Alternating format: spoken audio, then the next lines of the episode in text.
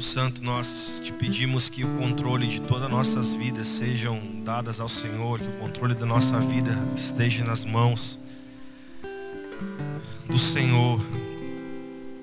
E assim como cantamos essa oração, que o teu reino seja estabelecido em nossas vidas nesses dias. Que para todo sempre, para todo sempre, para todo sempre, o Senhor reine em nossas vidas. Nós queremos receber essa carga do teu amor sobre nós. Queremos receber esse toque do Senhor em nossas vidas. Nos ajude, Senhor, a nos submeter à tua vontade, nos submeter ao teu espírito, nos submeter à tua presença. Senhor, que os nossos olhos alcancem lugares a quais ainda não alcançaram, que o nosso coração se dilacere nessa noite em torno daquilo que o Senhor tem para cada um de nós como tua igreja. Que teu propósito sobre a igreja possa ser a cada, cada dia mais revelado, cada dia mais tangível e palpável sobre nós. Que possamos te ver e te entender e captar a tua vontade sobre nossa vida. Nós sabemos que a sua presença, a tua vontade, ela já foi manifesta. A tua vontade já foi revelada. E nós te pedimos que os nossos olhos contemplem cada dia mais a tua vontade. Nós oramos nessa noite, Senhor, para que o teu espírito de adoção caia sobre nós. Oramos para que teu espírito de adoção venha sobre nós aqui. Oramos para que teu espírito de adoção venha sobre nossos corações. Nós queremos a tua presença, nós queremos a tua presença.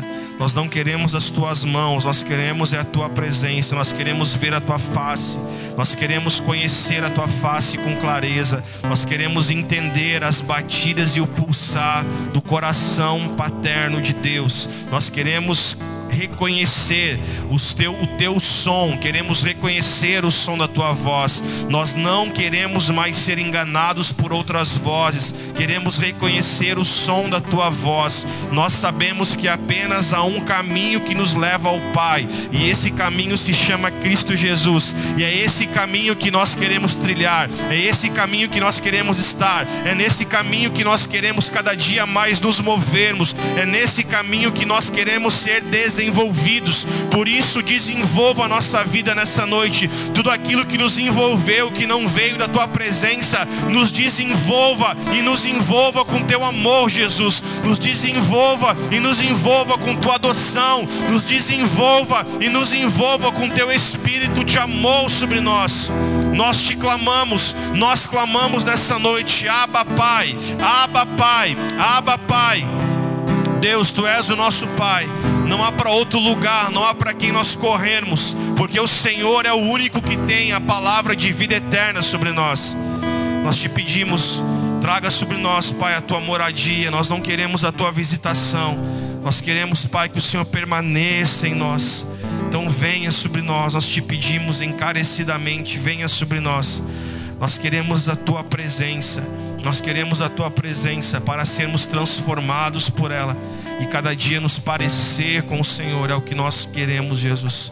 É o que nós queremos, Jesus. É o que nós queremos. Amém, Senhor. Amém. Glória a Deus. Pode sentar, fique à vontade. Aleluia. Estamos muito esperançosos com tudo que o Senhor está fazendo. A gente está acessando e e tendo oportunidade de bebermos uma água diferente, uma água nova nesses dias e essas águas que o Senhor tem para nós, é que nós queremos permanecer nelas. Nós nesse final de ano, após concluirmos o livro de Apocalipse, nós estamos trazendo palavras que não vão ser expositivas, mas voltaremos, creio eu, que na segunda quinzena de janeiro. E nós vamos voltar pelas cartas de Paulo no Novo Testamento e depois a gente vai vamos ir por aquilo que o Senhor está nos guiando. Possivelmente a gente vai depois começar de novo em Gênesis. E hoje então à noite eu quero continuar desdobrando com vocês esse assunto que o Senhor colocou em nós. Eu trouxe essa palavra no partir do pão, na ceia do mês de dezembro, sobre a transição de Abraão. Não vou falar sobre Abraão hoje, mas a gente vai estar falando sobre o que é o propósito eterno de Deus nas nossas vidas, porque não existe nada mais frustrante na vida de um ser humano de que, do que ele viver uma vida inteira sem entender o seu propósito. Então, a maior frustração que uma pessoa pode ser acometida é viver uma vida de 80, 90, 100 anos e ainda assim ela não cumprir o propósito. E isso é completamente uh, possível acontecer, mas a igreja ela precisa vencer isso, porque nós como igreja nós temos um propósito sobre nós e esse propósito é, é o mesmo para todos nós. O que muda de um para o outro é a nossa vocação, mas o propósito de Deus para a igreja ele é o mesmo. Tamo junto? Então diga comigo, o propósito é o mesmo. O que muda é a vocação. Então, o propósito que o Senhor tem para a igreja, ele é o mesmo para a igreja dele, né? Para todos os que são o seu povo, a sua igreja. Mas o que vai mudar individualmente é a nossa vocação. A palavra vocação, ela vem de duas palavras hebraicas, que é voca, tel. Então, a palavra voca é voz, tel é de Deus. Então, isso forma vocação. Então, vocação é voz de Deus, ou é o que Deus diz para você, o que Deus fala para você. Então, a nossa vocação ela, ela precisa estar inserida dentro do nosso propósito. E hoje, nessa noite, nesse, nesse tempo que nós temos aqui, nós vamos estar mapeando sobre a questão da, do propósito, sobre o que o Senhor tem para nós, porque o propósito de Deus para a igreja ele é o mesmo. Muitas pessoas, eles, muitas pessoas pensam que pelo fato do homem cair no Éden, no pecado, as pessoas pensam que a partir da queda do homem, Deus agora tem um novo propósito. Não, o propósito de Deus ele, ele é o mesmo desde, desde o princípio da criação. Então, desde que Deus fez Adão e colocou Adão no jardim, e depois da costela de Adão, Deus fez uma ajudadora para ele. Deus havia dito para ele, para eles, multipliquem-se aqui ali havia já um propósito. Qual era o propósito? Que o homem andasse dentro da lei do Senhor, da lei de Deus, das diretrizes de Deus, e esse homem, que é o povo, pudesse se multiplicar e desse casal fosse nascer uma nação, fosse nascer um povo que tivesse para eles um Deus. E esse Deus tivesse um povo. Por isso que o centro do evangelho todo, ele quase sempre lhe fala: "E eu serei o Deus de vocês e vocês serão meu meu povo. Esse sempre foi o propósito de Deus sobre o povo dele, sobre a igreja. Só que o que aconteceu no meio de tudo isso? Entrou o pecado e o pecado acabou dividindo ou separando o homem do seu propósito. E é o que Deus faz, Deus ele manda o filho dele chamado Jesus, para que através de Jesus nós fôssemos agora salvos. Só que Deus nos salvou para algo. Ele nos salvou para que nós cumpríssemos o nosso propósito. Então vá pegando isso. Salvação não é o propósito. A salvação é o meio para que nós venhamos alcançar o nosso propósito. Estamos juntos até aqui? Então, quando Deus fez o homem no jardim, teve um propósito para isso. Algo separou. O que, que separou? A queda. O homem caiu, queda. Agora o que Deus faz para resgatar o homem? Ele envia o filho dele, Jesus, e a cruz agora nos liga de novo ao nosso propósito. Então, salvação não é o fim.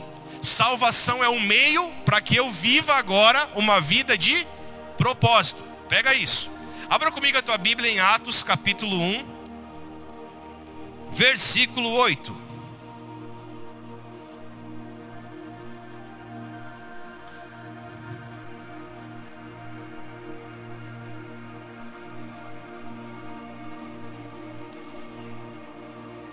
Atos 1:8. Glória a Deus. Podemos ler? Telão, olha lá no telão. Mas vocês receberão, a palavra receberão é presente ou futuro? Futuro, vocês receberão poder. Outras traduções dizem dunamis. Ao descer sobre vós ou sobre vocês o Espírito Santo, e serão minhas testemunhas a palavra testemunhas, ela vem da palavra mártires, são pessoas que têm uma causa a qual morrer e por isso tem uma causa a qual viver. tanto em Jerusalém como em toda a Judéia e Samaria e até os confins da terra. Vamos dizer junto, diga comigo: vocês receberão poder para algo. Olha só, o poder que Deus tem para a igreja, o poder que Deus dá para o homem, não é para que o homem se seja reconhecido por esse poder. O poder que Deus dá para a igreja e para o homem é para um meio, é para cumprir um objetivo. Tudo que Deus dá para nós, como nós falamos no domingo, não é para morrer em nós. O que Deus dá para nós é para que nós venhamos desenvolver isso para que isso que Deus nos deu alcance mais outras pessoas. Então essa palavra poder está falando sobre do Espírito Santo, mas também podemos entender como um todo. Deus nos dá uma família para algo, Deus nos dá saúde para algo, Deus nos dá riquezas para algo, Deus nos dá voz para alguma coisa, Deus nos dá reconhecimento para algo, para fazermos e alcançarmos algo. O que acontece agora? O poder do Espírito Santo sobre esses homens é para que eles pudessem ser o que ou fazer o que agora? Serem testemunhas de Cristo Jesus, tanto em Jerusalém como em Judéia, Samaria e até os confins da, da terra. Então, o poder que o Espírito, o poder que Cristo disse que daria aos discípulos é para que eles realizassem uma obra. Qual obra? Que eles fossem agora testemunhas daquilo que Cristo queria que eles fossem, testemunhas de Jesus em toda a terra. Vai comigo agora em Isaías, capítulo 61.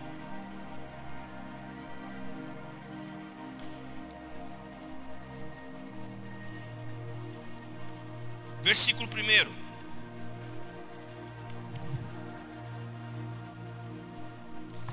Isaías 61. Quem está comigo? Aleluia. O Espírito do Senhor está sobre mim, porque o Senhor me ungiu. Diga agora bem alto comigo essa frase. Diga para. Isso, não é para parar, tá? Mas ungiu para. Para quê? Me ungiu para pregar boas novas aos pobres, enviou-me a curar os quebrantados de coração, a proclamar libertação aos cativos e pôr em liberdade os algemados. Aleluia. Então olha comigo, Isaías 61 está dizendo o seguinte: o Espírito do Senhor está sobre mim, porque ele me ungiu para realizar algo. Então toda unção, todo o poder que o Espírito Santo dá para o homem, para a igreja, é para um fim. Não para parar ali, é para um fim. É para desenvolver. O que, que acontece agora? Em, em Atos 1,8, como nós acabamos de ler, Jesus então ele vem, ele fica com seus discípulos durante 40 dias após ele ressuscitar. Jesus então ao no, no 40 dias depois de ressuscitar, ele, é, ele vai em ascensão aos céus. Os discípulos ficam 10 dias em Jerusalém. 50 dias depois, quando fechou os 50 dias, os discípulos recebem agora o cumprimento dessa promessa, que é chamado dia de Pentecostes. O que acontece ali? Caiu sobre os discípulos o Espírito Santo e eles passaram agora em falar em línguas estrangeiras. Existem três festas judaicas que são as três festas principais no calendário judaico. A primeira festa principal do judeu é a Páscoa, que é a Pessage, que é a morte e a ressurreição, a passagem de uma vida escrava para uma vida agora de adoção. A segunda festa principal do judaísmo é Pentecostes, que é 50 dias depois da Páscoa. E existe a terceira festa principal de todo judeu, que é a Tabernáculos. E essa festa de tabernáculos nada mais é do que Deus entabernaculando no meio do povo. Essa sempre foi a vontade de Deus e eu amo falar sobre isso. Porque Deus ele sempre quis estar no meio do povo. Deus descia no jardim por intermédio de Cristo e falava com Adão face a face. Adão perdeu isso. Deus depois, através de Cristo, falou com Abraão. Abraão via, viu Jesus, Abraão ouviu Jesus. Após isso, Deus vem agora e fala com Moisés. Moisés ouve a voz de Deus no deserto através de uma sarça ardente. Aí Deus fala: Moisés, construam para mim um tabernáculo. Olha que lindo, cara. Porque eu quero descer no meio do povo e falar com vocês face a face. Aí Moisés foi fazer o povo, não, Moisés, não faz um tabernáculo. Fale tu com Deus e nós não, porque nós vamos morrer. Aí Moisés falou, Deus, o povo está com medo. Aí Deus falou, então construa um tabernáculo, eu vou descer ali através da nuvem, construa uma arca, faça uma arca da aliança, eu vou, eu vou me manifestar no meio dos arcanjos do propiciatório, e ali fala, falarei com você. Moisés falava, saía, face brilhava.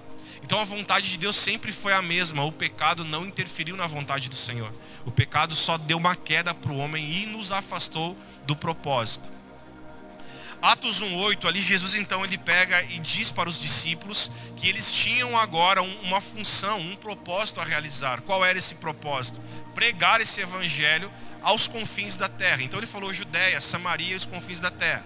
Em Isaías 61 nós acabamos de ver um texto de um dos profetas messiânicos que é Isaías, dizendo para nós, esse texto precisa ficar gravado em nós, e foi um dos textos que Cristo leu diante de um tabernáculo, Jesus falou: ó, hoje se cumpriu a escritura, porque o Espírito está sobre mim para que eu realize algo. O que acontece? Os discípulos em Atos 1,8, eles quando começaram a se reunir como igreja, como cristãos, algo foi tão bom, tão tremendo que gerou neles um espírito que nós temos falado nesse mês e batido contra esse espírito, um espírito chamado de comodismo. Porque ficou algo tão bom viver em comunhão com os irmãos. E os discípulos, então, em Atos 1,8, a gente poderia até desdobrar, mas nós não vamos para concluir a pregação hoje. Que agora eu só prego ano que vem. Não, estou brincando, a gente vai prego o que entende. Essa piada não deu certo. Aí o que acontece? O que acontece? Vamos lá. Atos 1,8, Jesus diz para eles que o Espírito Santo desceria sobre eles para capacitar para que eles realizassem algo. O que aconteceu agora? A partir de Atos 1,8, os discípulos começaram então a receber e desdobrar aquilo que o Senhor havia dado. Caiu o Espírito Santo sobre eles, falavam novas línguas, cara, a galera começou a se converter. Pedro se levanta, a primeira mensagem que Pedro prega é uma mensagem cristocêntrica e uma mensagem escatológica, porque Pedro diz, ó, quem vai livrar vocês da ira eterna de Deus? Quem vai livrar vocês do fogo que está para vir sobre a terra? Então Pedro prega uma mensagem poderosa, prega sobre a história de Cristo e Pedro fala então que ele vai voltar agora e vai arrebentar com aqueles que não vivem nele. O que acontece com tudo isso agora? Começou a crescer o grupo de discípulos, cujo nome depois viraram cristãos. Começou esse grupo crescer. O que ocorre? Eles começaram agora a vender as propriedades e eles começaram a viver um bem comum. Quem tinha muito ajudava quem tinha pouco, e todos viviam em comunhão, em coinonia, em comunidade. E era algo tão bom, tanto que a Bíblia fala em Atos dos Apóstolos que quem não participava do grupo de cristãos olhavam para eles e os admirava. E esse grupo começou a crescer. Só que o que gerou agora gerou algo tão bom entre eles que eles esqueceram de cumprir a ordem a qual Jesus havia dado. Qual ordem, pastor Fernando? De ir aos confins da terra. Mas estava tão bom, está tão bom Jesus viver com os irmãos aqui, porque eles falam a mesma linguagem nossa, mesma doutrina, lembram disso? Gerava comunhão, partir do pão e orações, gerava temor, havia temor em todos. Se um se levantava contra, ou eles tiravam, ou eles corrigiam aquele cara para que esse cara pudesse se consertar. Então era algo tão maravilhoso. E com isso veio sobre esse grupo de discípulos, sobre os cristãos, algo que nós podemos chamar de comodismo, porque isso acabou acomodando eles, porque estava algo tão bom, não tinha tanto problema. Todos falavam, a maioria falava a mesma linguagem, isso é maravilhoso, é o lugar para onde nós queremos chegar. Só que com isso, de tão bom que estava acontecendo, os discípulos acabaram se acomodando e não cumprindo a ordem a qual Deus havia dado a eles. O que ocorre com tudo isso agora? Ontem eu falei sobre Jonas aqui na oração. Deus vem agora e começa a sacudir o barco desses discípulos. Deus vem agora e fala para eles: Ei, vocês estão bem, maravilhoso, que bom, eu sabia que isso ia acontecer. Só que vocês precisam cumprir os confins da terra. Como que vai chegar esse evangelho no Brasil? Como que o Fernando, o Jonas, a Sara, o Ismael vão, vão receber esse evangelho? Vocês precisam sair de Jerusalém. Vocês estão só aqui, vocês precisam cumprir Atos 1:8, ir para os confins da terra. O que, que o Senhor faz agora? Levanta no meio deles uma perseguição mortal. Para todo acomodado, Deus sempre levanta um Saulo. Aí o que acontece? A Bíblia diz que Saulo, por ser um hebreu, que entendia muito os romanos, estudava a história, um cara que defendia tudo aquilo que a lei impunha, por ser um grande hebreu, Paulo agora começa a perseguir os cristãos porque eles estavam trazendo uma nova mentalidade a não ser a mentalidade judaica. E Paulo, a Bíblia diz que ele começou a transpirar morte. Paulo, quando ficava sabendo aonde tinha um cristão, ele ia lá de cavalo para matar o cara, para fazer aquele cara perder a vida, porque aquele, aquele homem, aquele discípulo, estava trazendo um novo modelo que não fazia parte do que ele acreditava. A intenção de Paulo foi defender a verdade a qual ele acreditava. Só que Paulo ainda não conhecia a verdadeira verdade. O nome Paulo e Saulo é o mesmo, só, muda, só era foi Saulo e Paulo de, porque mudou de região. Tá comigo? Mas é, o nome é o mesmo, não mudou o nome, ele é o mesmo cara. O que acontece com tudo isso? Pega a Bíblia aí, vamos junto. Atos, capítulo 8, verso 1. Louco, né? Que Atos 1,8 foi a ordem, Atos 8,1 foi a perseguição. Quem pegou, pegou. Atos 8,1. Saulo consentia, consentia na morte de Estevão. Naquele dia teve início uma grande perseguição contra a igreja em. Contra quem aqui é a perseguição? Mais uma vez, contra quem aqui é a perseguição? contra a igreja. Todos, exceto os apóstolos, foram dispersos pelas regiões da Judéia e da Samaria. Alguém lembra comigo aqui Atos 1:8, para onde Jesus tinha mandado eles? Jerusalém, Judéia, Samaria e confins da terra. Só que eles ficaram só onde? Só em Jerusalém. Olha o texto, cara, eu amo esses detalhes ricos. Ficaram só em Jerusalém. Agora Atos 8:1 diz o seguinte: "E eles foram dispersos pelas regiões da Judéia e Samaria. Ficou apenas aqui os apóstolos, mas a igreja, os discípulos, foram. Jerusalém e Samaria, versículo 2. Alguns homens piedosos sepultaram Estevão e fizeram grande lamentação por ele. Versículo 3. Saulo, porém, queria destruir a igreja. Indo de casa em casa, arrastava homens e mulheres e lançando-os na prisão Enquanto isso, os que foram dispersos iam por toda parte. O que, que eles faziam agora? Reclamando a palavra, é isso? Não. Eles iam agora por outras partes, pregando a palavra. Oh, coisa boa. Não entendeu na, na, na bonança, entendeu na dor agora. Versículo 5. Filipe foi à cidade de Samaria e anunciava Cristo ao povo dali. Versículo 6. As multidões unânimes davam atenção às coisas que Felipe dizia, ouvindo-as e vendo os sinais que ele fazia. Pois, espírito, pois os espíritos imundos gritavam em alta voz, saíam de muitos que estavam possuídos por eles, e muitos paralíticos e coxos foram curados. Versículo 8.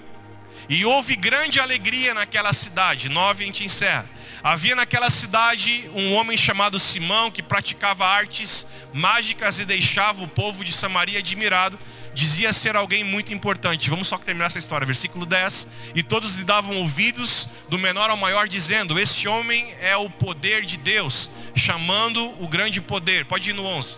Davam atenção a ele porque durante muito tempo os havia impressionado com suas artes mágicas. Versículo 12. Quando, porém, deram crédito a Felipe, que os, que os evangelizava a respeito do reino de Deus e do nome de Cristo Jesus, iam sendo batizados tanto homens como mulheres. Versículo 13. O próprio Simão abraçou a fé e, tendo sido batizado, acompanhava Felipe de perto, observando extasiados sinais e grandes milagres praticados. Até aqui, não posso entrar nesse texto, senão a gente vai ir para outra linha.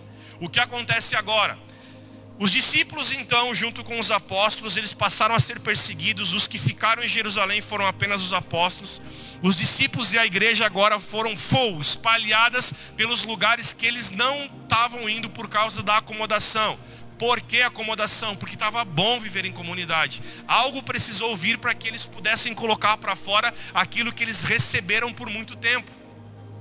Com isso, agora então, o que, que Deus faz? Olhe para mim, vamos juntos crescer.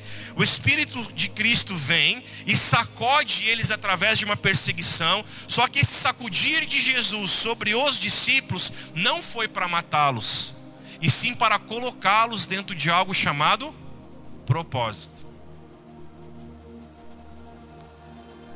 O que aconteceu? O Senhor permitiu que lutas, perseguições viessem para que eles, como igreja, pudessem cumprir o todo que a palavra havia dito a eles. Eles apenas estavam cumprindo parte da palavra e não toda a palavra. É como aquilo que aconteceu com Abraão. Jesus, Deus disse a eles: sai da tua terra, da tua parentela, da casa dos teus pais, que eu farei de você uma grande nação. Abraão cumpriu a parte 1, só que Abraão não cumpriu a parte 2, porque ele levou consigo seu filho adotivo, sobrinho chamado Ló. O que aconteceu lá na frente? Contenda. Aí separaram. A partir dali, Abraão voltou para o propósito. Então o que, que acontece? Muitas coisas passam na nossa vida porque o Espírito Santo permite para que nós venhamos entender o propósito maior de Cristo sobre nós. Não é qual o propósito pessoal, mas o propósito de Cristo sobre mim e sobre você. E esse propósito, ele é o mesmo para a igreja no, no todo. E qual é esse propósito que o Senhor tem para nós? Qual é o propósito que Cristo tem para a minha vida, para a vida da igreja nesses dias? O propósito dele continua sendo o mesmo. O Senhor ele está em busca de um povo a qual ele como pai possa ser o cabeça dessa família. Existem três propósitos que se unem a um. E qual é esse propósito? Diga comigo qual é o propósito. Olha que interessante isso. O propósito é o que? Uma casa, uma morada para o Espírito Santo. Vós sereis templos do Espírito Santo. O propósito é uma noiva para o filho que é Cristo. Está comigo? E o propósito é um povo para que o Pai governe esse povo.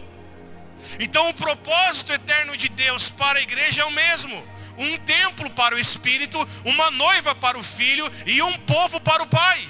Ah, eu fico empolgado. Então o propósito que Deus tem para a igreja ele é o mesmo, um povo a qual ele possa ser o dono, um tabernáculo, uma igreja a qual o Espírito Santo vem habitar dentro desse povo e que esse povo agora se torne a noiva do Cordeiro, a noiva do seu filho unigênito chamado Jesus Cristo. Então esse é o propósito de Deus sobre nós. Agora, esse propósito, para que ele possa ser cumprido em nossa vida, nós precisamos entender o versículo 1 do capítulo, versículo 8 do capítulo 1. Que o Senhor ele traz sobre nós o Espírito Santo para que nós venhamos agora realizar algo. Isaías 61, ele nos ungiu para algo. E o propósito dele para a igreja é esse: que nós, como igreja, não venhamos reter não venhamos matar, nós não venhamos ser uma barreira, uma barragem para barrar aquilo que o Espírito Santo está fazendo. Bem pelo contrário, que nós como igreja venhamos romper essas barreiras e barragens espirituais para que a água a qual Cristo tem derramado sobre a minha vida, ela através de mim se torne um fluxo contínuo e forte para desentulhar poços e pessoas nesses dias. Então esse é o propósito eterno do Senhor sobre nossa vida. E eu e você só, só alcançaremos essa plenitude, esse pleroma do Espírito Santo em nós, quando nós vivermos esse propósito. É nós não estarmos barrando, dividindo, e sim nós estarmos somando, para que o propósito se cumpra.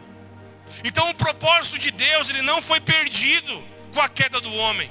Ele enviou então Cristo para resgatar o povo e colocar esse povo de novo dentro desse propósito. Qual é o propósito? Sermos testemunhas. Não apenas em Bom Retiro, como na região, como no estado, como no Brasil, como em todos os lugares da terra. Não apenas dentro de quatro paredes, mas na nossa empresa, no nosso trabalho, na faculdade, na nossa escola, no nosso bairro, na nossa rua. O Senhor ele nos fez testemunhas para que as pessoas olharem para nós, eles consigam contemplar a nossa salinidade, eles possam contemplar a, a luz de Cristo que há dentro de nós. Por que, que você é diferente?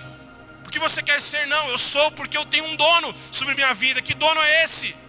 Eu sou o templo onde habita o Espírito Santo. Eu sou a noiva do Cordeiro e eu faço parte do povo de Deus.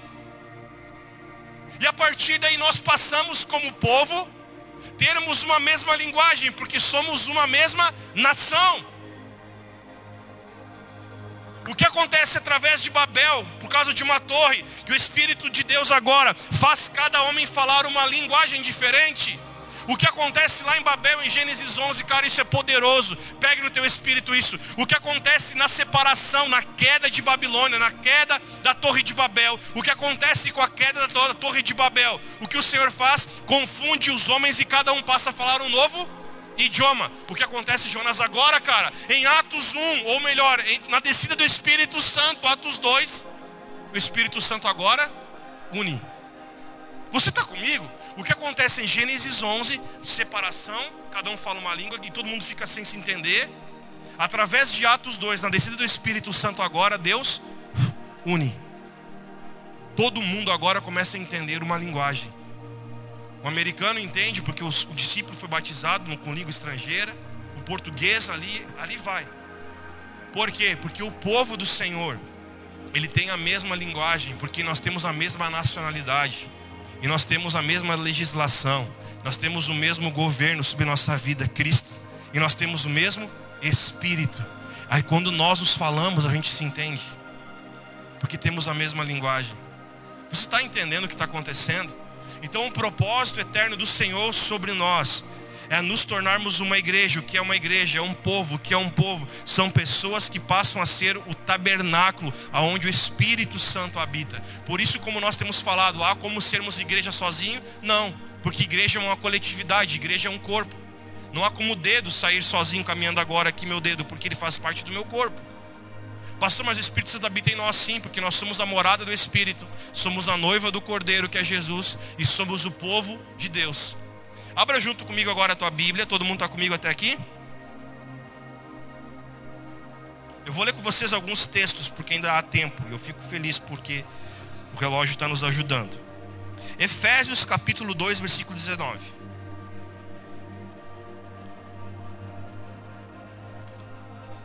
Efésios 2, 19. Diz assim: Assim vocês não são mais estrangeiros e nem peregrinos ou forasteiros, mas concidadãos dos santos e membros, diga agora comigo, da família de. Diga comigo então, o propósito eterno é: o Pai deseja uma família. Atos 2,19. Agora vai comigo em Atos não, Efésios 2,19, capítulo 5, Ariel, versículo 25 a 27.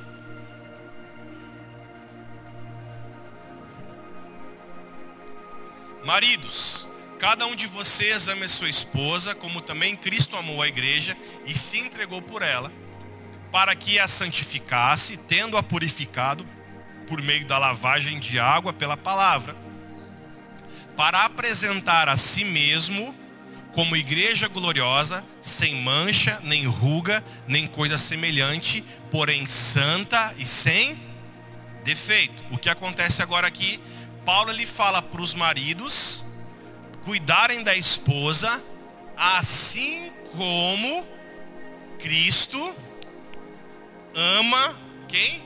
A igreja que é a sua noiva. Então volta lá, volta em pensamento. Efésios 2 fala então que Deus ele procura uma família, o pai procura uma família. Efésios 5 agora diz o que? Que o filho então ele tem uma noiva, que é a sua igreja. Agora vai comigo Efésios 2, 21. E 22. Nele, todo edifício bem ajustado cresce para ser um santuário dedicado ao Senhor.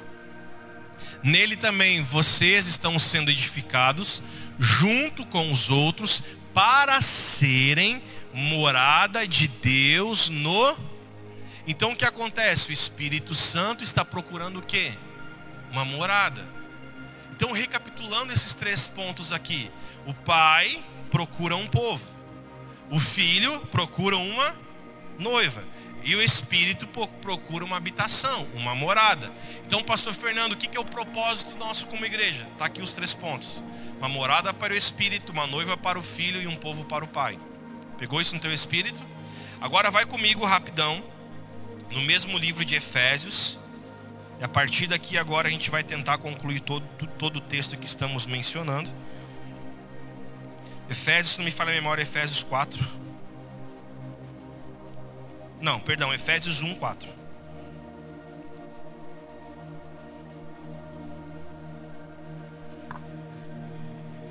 Amém? Efésios 1, 4. Nós vamos ler do 4 até mais ou menos o versículo 11. Isso. Antes da fundação do mundo, Deus nos escolheu nele para sermos santos e irrepreensíveis diante dele. Segura aqui. Então preste atenção. Antes do mundo ser fundado, Deus já havia nos escolhido para que nós, como igreja, pudéssemos ter em nós o que? Santidade. E através dessa santidade nós pudéssemos nos apresentar como pessoas irrepreensíveis. Então, vamos junto aqui. Eu quero ser muito didático e calmo. O propósito do Senhor, ele já foi mostrado para a igreja antes mesmo da criação do mundo. Antes de falar haja luz, Deus já tinha um propósito. Antes do pecado entrar no jardim, Deus já tinha um propósito. Qual era o propósito? De ter um povo que fosse santo e irrepreensível diante dele. Em amor, versículo 5, nos predestinou para ele, para sermos adotados como seus filhos por meio de Jesus Cristo, segundo o propósito da sua vontade. 6 para louvor da glória e de sua graça que ele nos concedeu gratuitamente no amado. Versículo 7.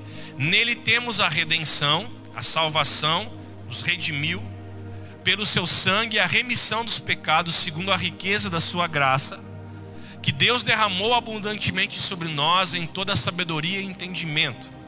Ele nos revelou o mistério da sua vontade segundo o seu propósito, que ele apresentou em Cristo de fazer, olha que lindo, convergir nele, na dispensação da plenitude dos tempos, todas as coisas, tanto o céu como as coisas da terra. A Sara cantou isso agora, né? Faça aqui na terra aquilo que está acontecendo aonde?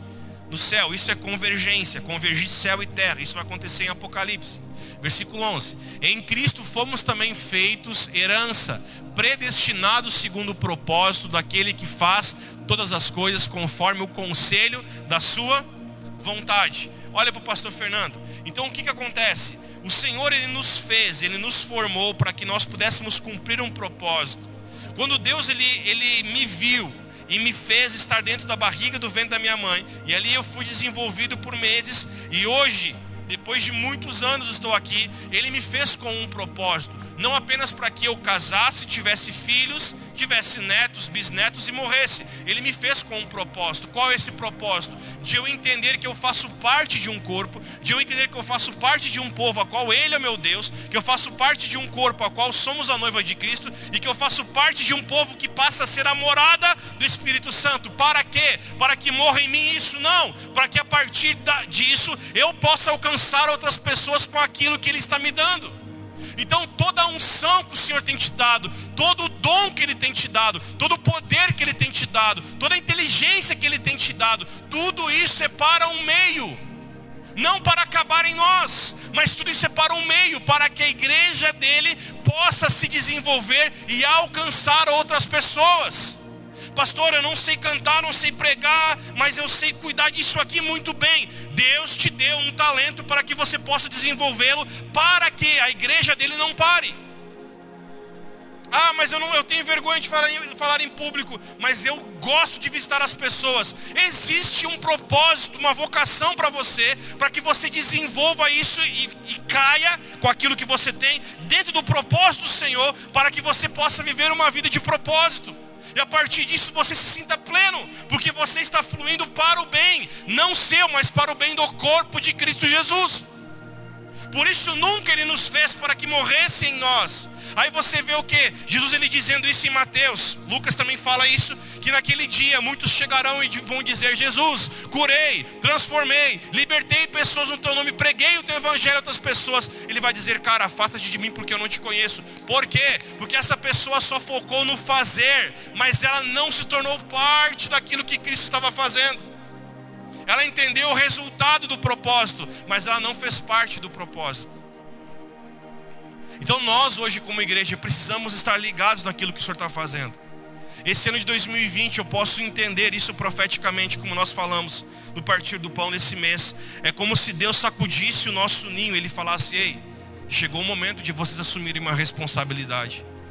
Deus está sacudindo a terra nesses dias, para que a terra possa agora, no meio disso tudo na terra, a igreja possa crescer e falar: opa, a responsabilidade é nossa.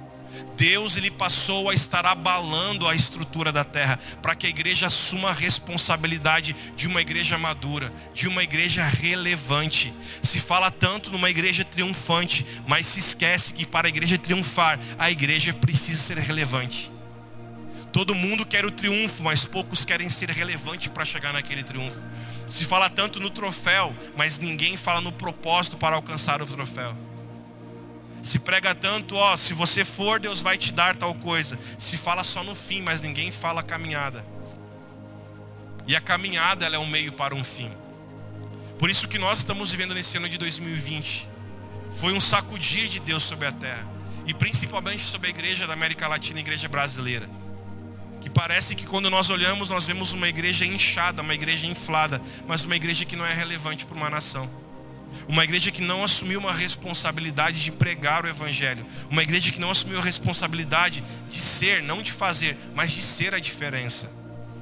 Uma igreja que faz muito, mas se torna pouco.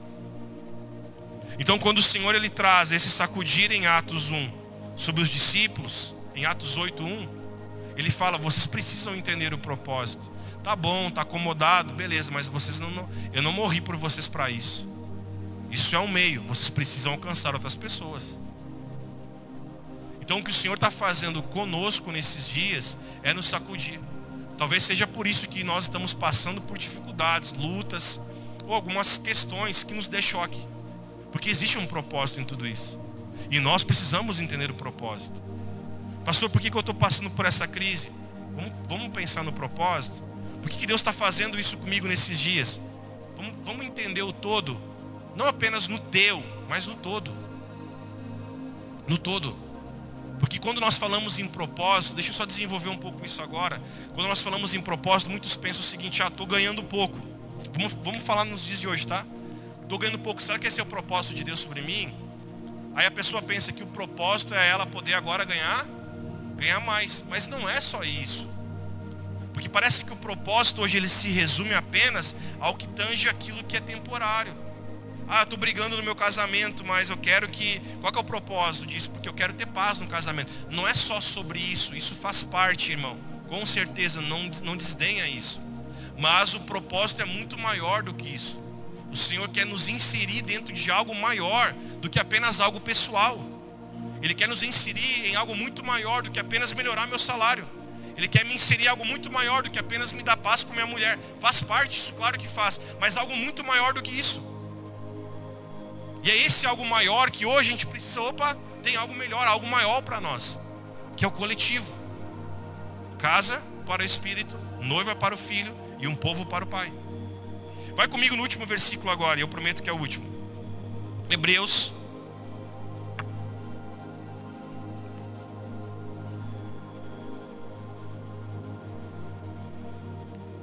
Eu ver o capítulo, eu já não erro.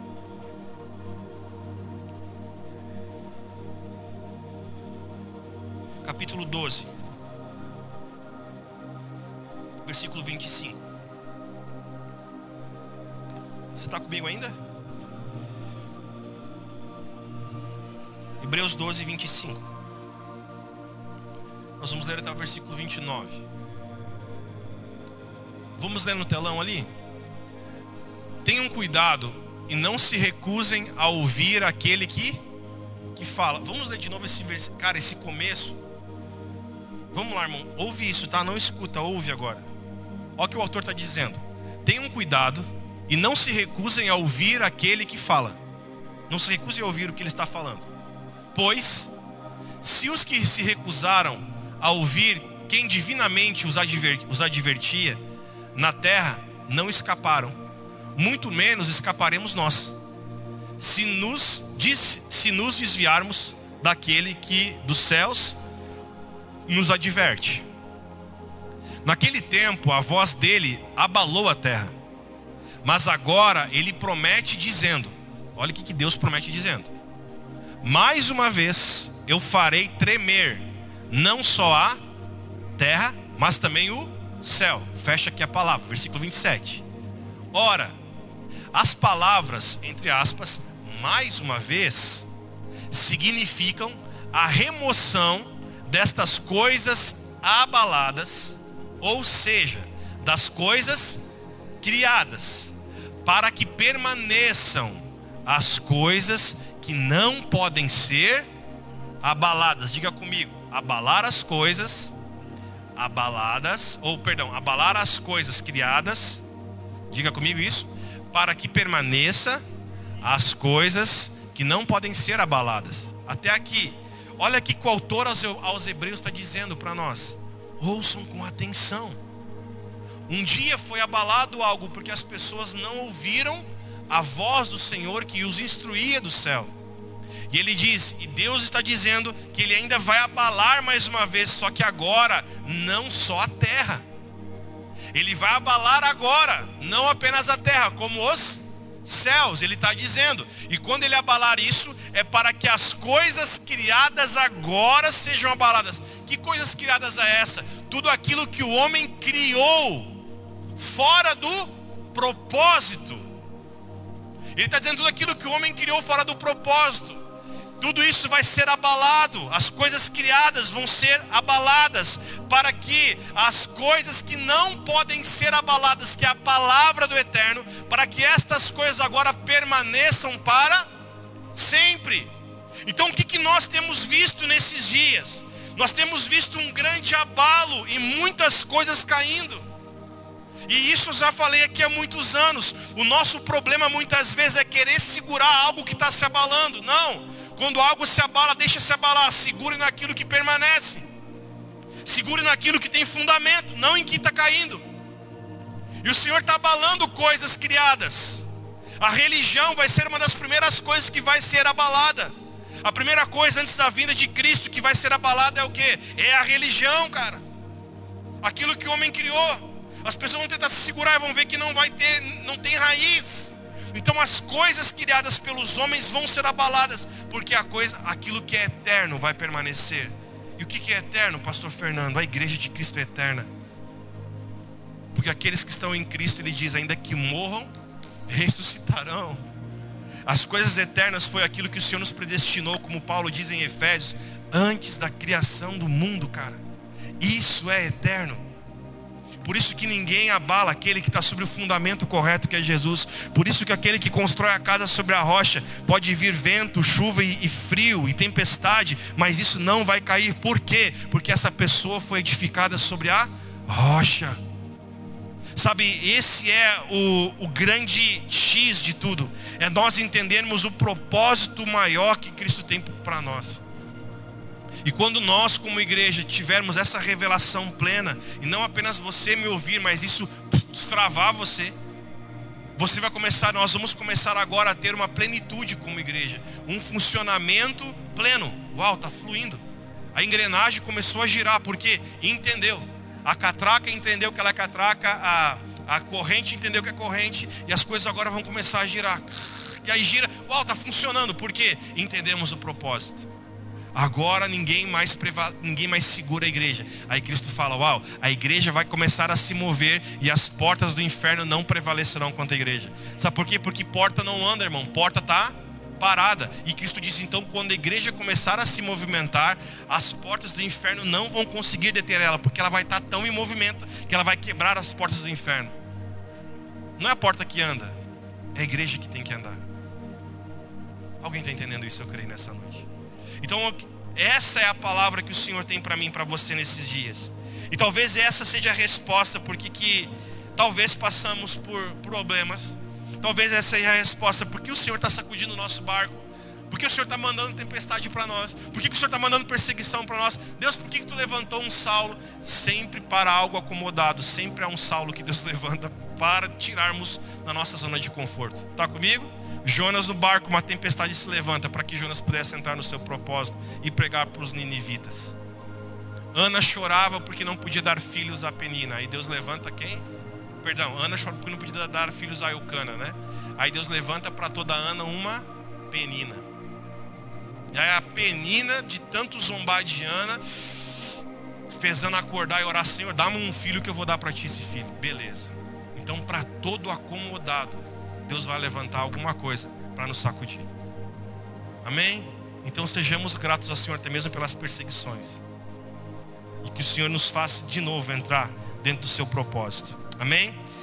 E entendemos uma coisa: rebeldia não é apenas uma pessoa que faz ou rebelde, não é apenas quem se rebela contra alguém.